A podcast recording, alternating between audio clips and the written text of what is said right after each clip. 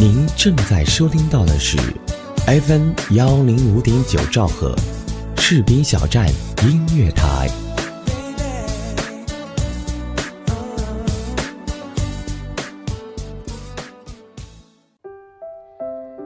你好，这里是 FM 幺零五点九士兵小站音乐台，我是主播周小猫。今天我想跟你分享一篇文章，名字叫做《每座城市都是一个前任》。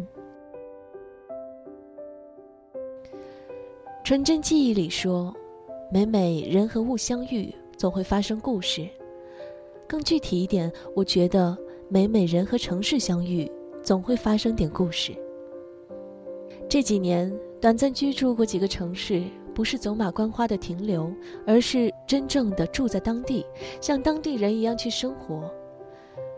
从打开新世界大门的旧金山，到天性全解放的巴厘岛。再到暖暖人情味儿的高雄，和如今幸福感爆棚的珠海。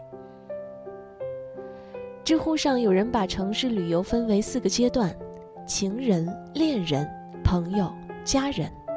大多数人都处于情人的阶段，一夜激情，转瞬即逝。你不知道他头发后面藏着的疤，也无法理解他为什么那么爱吃辣。所以今天想聊聊城市里找归属感这个话题。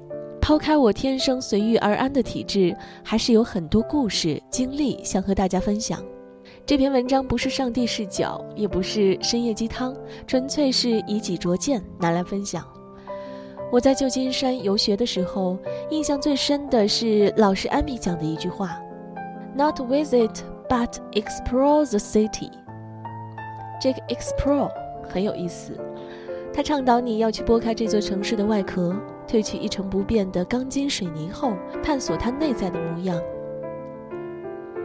特别是对于我来说，一些地方一旦与经典电影挂钩，途经它的时候都会兴奋不已。一点点探索一座城市，就像了解一个情人，刚开始羞于启齿，暧昧不清，接着慢慢熟悉他的气味、品性。做事风格，逐渐了解，也逐渐乐意做回自己，袒露自己最真实的情感。所以我在旧金山意外发现了一家私人博物馆，里面珍藏着不能说的夏至爱秘密，在任何官方攻略上搜索不到的博物馆，却看到了我最想看到的东西。后来去台湾交换时。我也始终秉承着 explore the city 的原则。提到高雄，就像是一个熟悉的老情人。我知道左营的牛肉面很正，也知道盐城埔有最古早的鸭肉粉。在广告心理学里，有一个概念叫做与消费者建立连接，引起购买行为。这一套同样适用于城市，与这个城市碰撞越多，接触越多，就会越有归属感。越舍不得。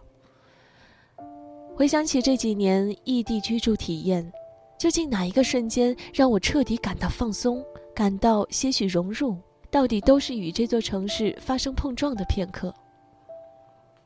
譬如在旧金山找到一家中国饭馆，老板精心烹制了人均十刀的私房菜；譬如在巴厘岛乱走的时候，发现海边餐厅。有故事的老板带着店员弹吉他、敲鼓，即兴演唱欢迎我们。又譬如在高雄上网订好半程马拉松票后的莫名欣喜。当然，也有可能像在珠海，仅仅是团购了一次美甲就被收服。总之，跳出舒适圈，去和这座城市的人事发生点碰撞。制造点回忆，就会自然开始产生舍不得离开的理由。生命的魅力在于尝试未知，而每到一个地方，势必有不熟悉、不习惯的风俗或体验。学会享受，永远比一味埋怨来得更明智。我最好的朋友 Tommy 去年在巴厘岛做国际志愿者的时候，我们在不同的营地。他在北部的小镇乌布，我在南部靠海的地方。巴厘岛整个海岛的基调就是慢节奏，对于习惯折腾的我们来说，并不是一件好事。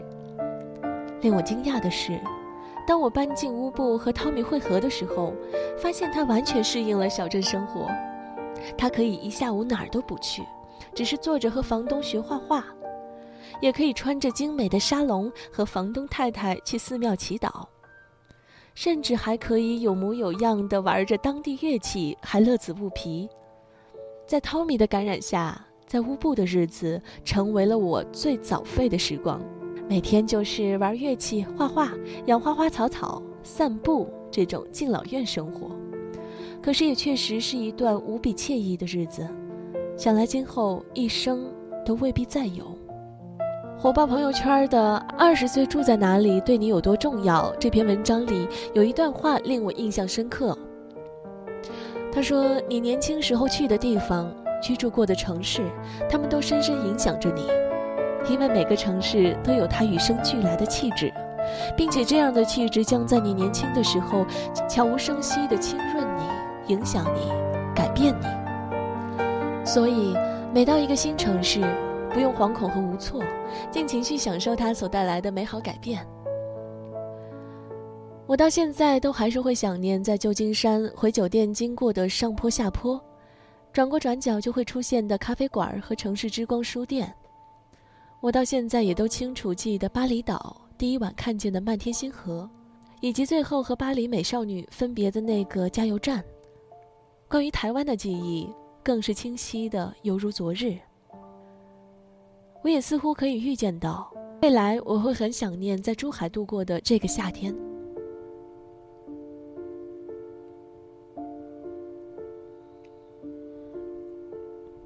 每一个城市都是我们的一个前任。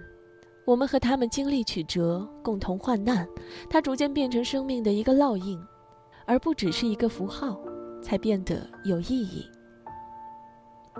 就算最后一定要分开，也要带着在这座城市里学到的美好品质继续前行。当你继续走在人生的轨道上，当你再次住进新的地方时，你会惊觉，诶，这里好像我的故乡啊。感谢你的收听，这里是 FM 幺零五点九士兵小站音乐台，我是周小猫，我们下期节目再会。我来到你的城市，走过你来时的路，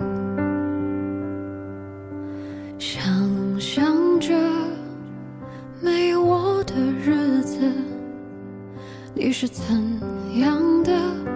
孤独，拿着你给的照片，熟悉的那一条街，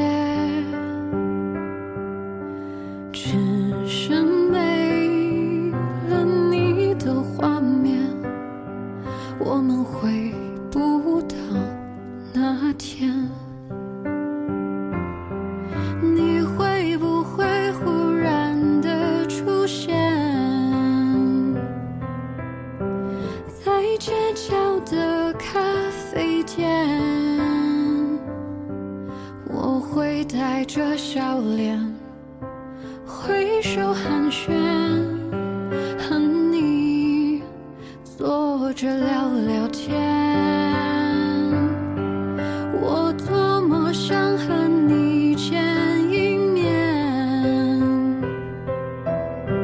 看看你最近改变，不再去说从前。只是寒暄，对说一句，只是说一句，好久不见，